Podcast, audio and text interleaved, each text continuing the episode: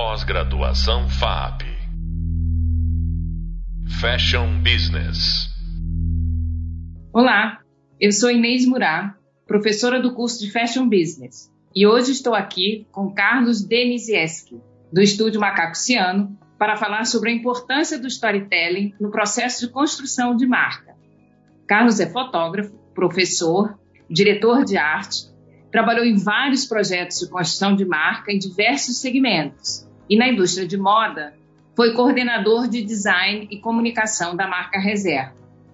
Carlos, tudo bem? Tudo jóia, Inês. Prazer que falar bom que com deu você aí. certo. É, que bom que deu certo e você pôde estar aqui conosco hoje, né? Bacana. E para começar o nosso bate-papo, eu queria que você contasse para as pessoas que estão nos escutando o que é storytelling e quais são os benefícios para a construção de marca. Joia. Então, olá para todo mundo. É, a ideia do, do, storytelling, embora essa palavra agora já esteja bem desgastada, né, de tanto a gente repetir, às vezes usar até o processo de narrativa para coisas não tão, tão interessantes assim. Mas a ideia de contar história, que eu gosto mais do, do, do projeto de contar história, ele ajuda a gente criar um produto que seja realmente de ganha-ganha para quem vai consumir esse produto. E sendo uma ideia de ganha-ganha, você consegue manter isso a médio e longo prazo. Quando eu falo que ajuda a criar o produto, é porque eu não acredito na, no contar história é, para vender geladeira para esquimó, né? Contar história para técnica de venda. O contar história tem a ver como é que eu apresento uma solução para problemas ou problema coletivo. E quando eu tenho realmente uma solução real, basta eu contar a história. Então, quando eu explico assim, você tem um problema, eu tenho essa aqui a solução e como eu faço essa, esse casamento, né? Como é que eu crio essa, esse encontro de solução com o problema? E uma marca, um produto, um serviço, um projeto, ele sempre parte de uma solução de algo, senão não, não faz muito sentido nem ele existir. Então, a ideia do contar história, ele te ajuda a organizar, em termos de um comportamento coerente, como esse ser humano iria, é, ia, ia, ter um ganho consumindo esse tipo de produto, marca ou, ou serviço. Eu acho que ele ajuda a gente a transformar o mundo num lugar mais interessante, mais real em termos de soluções. Isso é muito legal, né? Ouvindo você falar assim, parece fácil, né? Mas a gente sabe que não é, né? Eu já tive a experiência de ser sua aluna num curso de storytelling, eu aprendi bastante, né? E já tive a experiência também de ter você me ajudando a contar uma história em apresentações, em aulas, né, que eu faço e tudo. E eu sei que não é tão simples quanto, né, parece, mas ao mesmo tempo é muito encantador. E pelo que eu conheço, né, da experiência de vocês, da Macaxiano, né, das várias formas como eu interagi já com, com a experiência de vocês, vocês têm esse conceito do storytelling, né, dentro da metodologia de vocês, né? E eu queria que você é, explicasse, né, para os nossos alunos como que você é, faz essa junção, né, de uma coisa que é teórica, que todo mundo tem, que todo mundo diz que faz, mas como você aplica isso na prática dentro da sua metodologia? Tá, eu acho que o estúdio começou é, e foi se transformando, né? Eu acho que ele começou como um, um, uma coisa, algo parecido com agência de publicidade, um escritório de design. E ele foi se transformando e hoje eu tenho certeza que a, gente faz é contar história. E a gente conta história através de palavra, redação, através de desenho, design, através de imagem, com fotografia e vídeo. E a gente só usa ferramentas para contar essa história. E muitas vezes a história de uma marca e às vezes de um projeto e algumas vezes de pessoa física que estão fazendo palestras e tal. Mas a ideia é sempre que a gente está contando história. E eu acho que isso vem lá atrás da minha ideia de como eu comecei na comunicação na fotografia, né? Eu foi a primeira profissão, foi de fotógrafo, e eu fui entendendo na época que quem tira as melhores fotos não são os melhores fotógrafos. Tira as melhores fotos quem sabe contar as melhores histórias eu comecei a entender nessa época que é, fotografia se aproxima muito da literatura e não das artes visuais.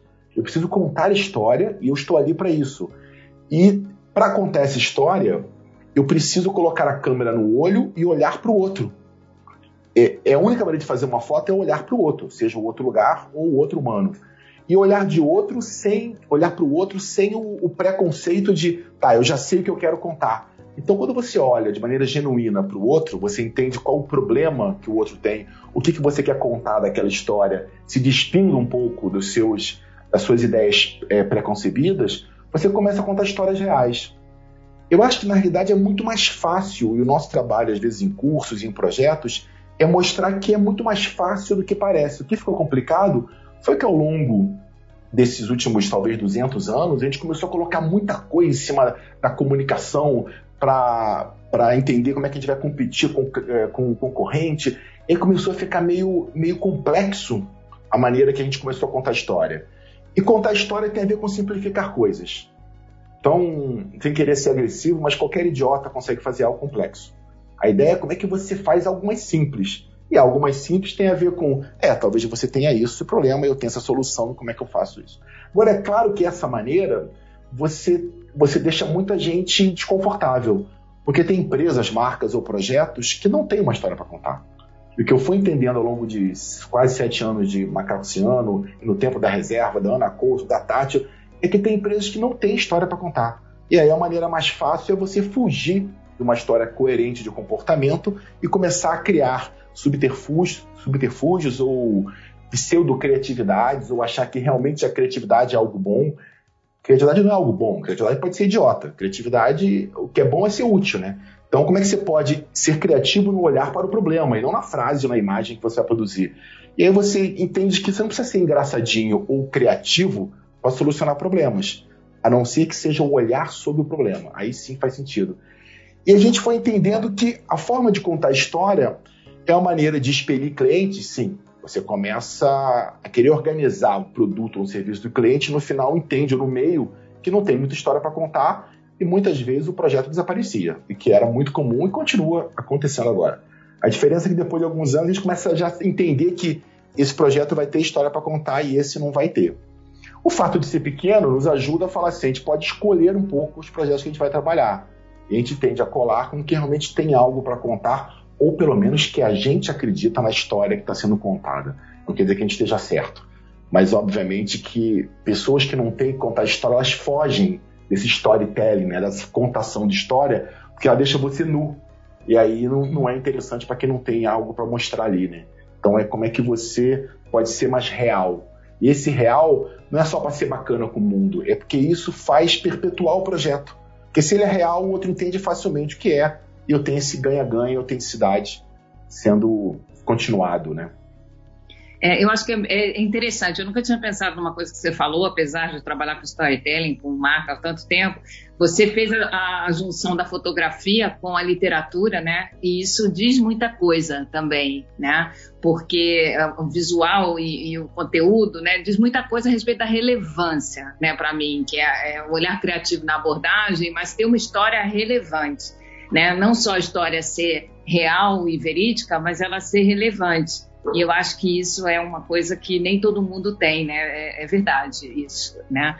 Agora, eu queria ser, sendo a gente está com um grupo de alunos, né? E aí a gente é, tem que é, cuidar também para ser o mais didático possível, sem ser óbvio, claro, mas você, se você pudesse dar para a gente um pouco as etapas que, em linhas gerais, quais são as etapas para a construção de um storytelling de marca? Tá. Eu acho que a, a, o, grande, o grande segredo, o segredo não é nem segredo, né? O grande, a grande ferramenta é ouvir.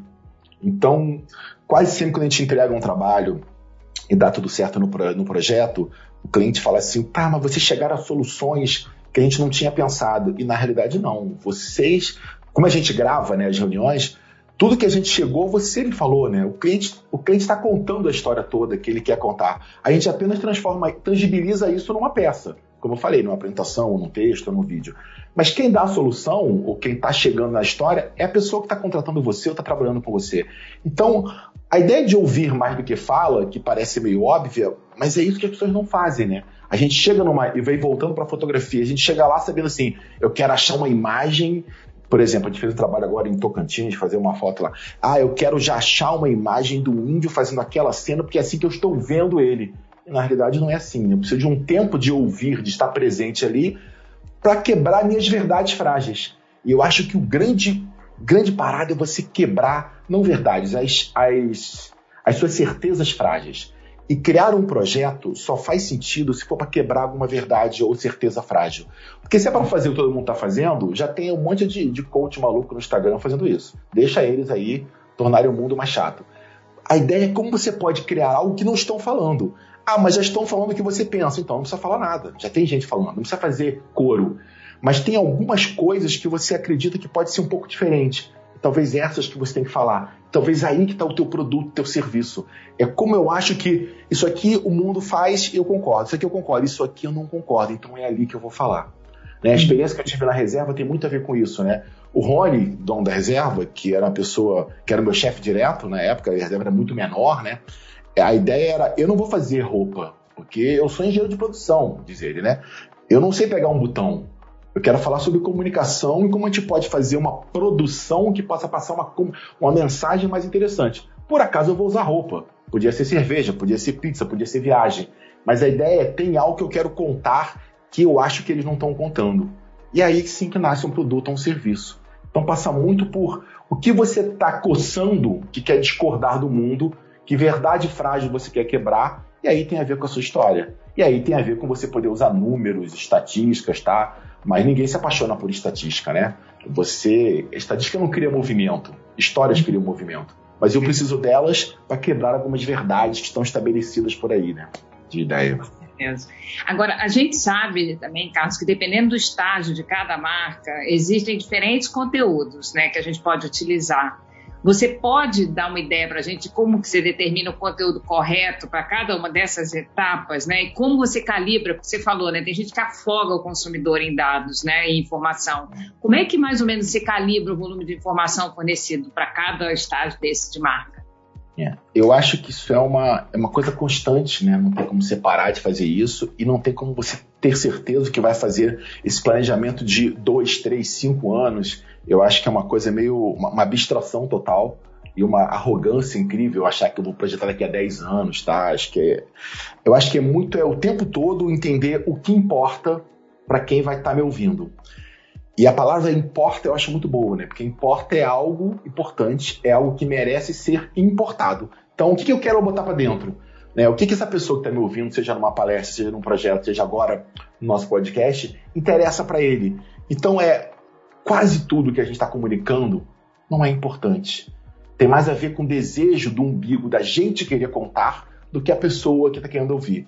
Então eu não vou chegar aqui nesse podcast ou em qualquer outro lugar e começar a contar. Então, eu comecei, eu fiz comunicação, depois fiz publicidade. Isso não está isso não tá interessante, isso não é importante, a não ser que eu faça um link direto com o que eu quero entregar. Então, o que é importante sempre passa por que é o conhecimento e nunca passa pelo que é a informação. Essa diferença também ajuda muito o tempo todo, né? Eu não quero informação. Informação é algo que informa, bota você dentro de uma forma, né? Informação. Colocar você de uma forma é repetir um comportamento. Conhecimento é o que faz você se transformar e mudar para outra coisa. Então, a ideia é: o que eu posso comunicar com você que tem a ver com algo que vai ser útil e realmente importa, que você quer botar para dentro e que vale a pena.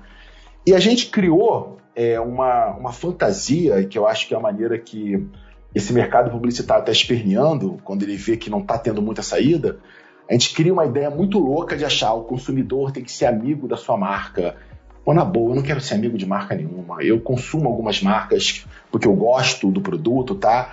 Por exemplo, eu gosto de All Star, porque tem um formato que gosta de acordo com o meu tamanho, tem um preço que eu acho justo. Eu não quero que a All Star me mande informação sobre moda. Eu não quero que a Apple fale de tecnologia comigo. Mas a gente cria essa fantasia porque, não, já que não pode vender, já que não pode fazer isso, agora eu vou virar amigo. Vou criar relacionamento.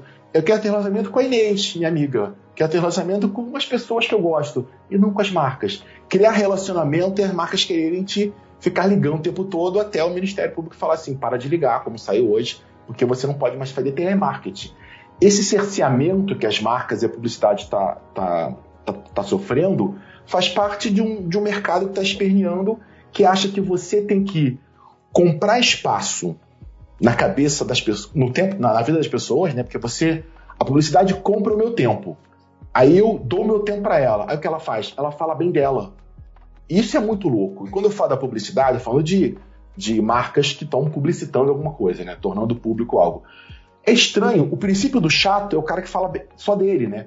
as marcas compram o meu tempo no intervalo do filme para falar bem delas. Isso é tão absurdamente chato e tão ineficiente que começa a não funcionar. Né? É, e aí você vai criando um projeto da, da, publicidade que é ninguém quer fazer publicidade mais, né? Os jovens estão fugindo das agências, as agências não querem, ninguém quer pagar por elas, ninguém quer assistir. E o mais louco é que hoje a publicidade é usada como chantagem para você me pagar. O que você faz é ou você me paga ou joga uma publicidade na sua cara. Isso não pode ser o conteúdo, né? O conteúdo tem que ser algo realmente relevante ali. Claro. Não, eu acho, eu acho importantíssimo, né? Porque eu costumo brincar e dizer que ninguém acorda para consumir, né? A gente acorda para viver, né? E o consumo faz parte da nossa rotina, né? Uh, eu, você já deu uma ideia de é, revisão de periodicidade, né? Você fala esse processo é ongoing, ele é contínuo, né? Revisão desse conteúdo. Você já falou um pouco do case da reserva para gente, que foi uma coisa bem forte na sua, na sua carreira profissional e a marca está aí, né? E agora, para finalizar, né? Eu poderia ficar aqui ouvindo um monte de outras coisas que eu sei que você tem um conteúdo enorme para passar para gente.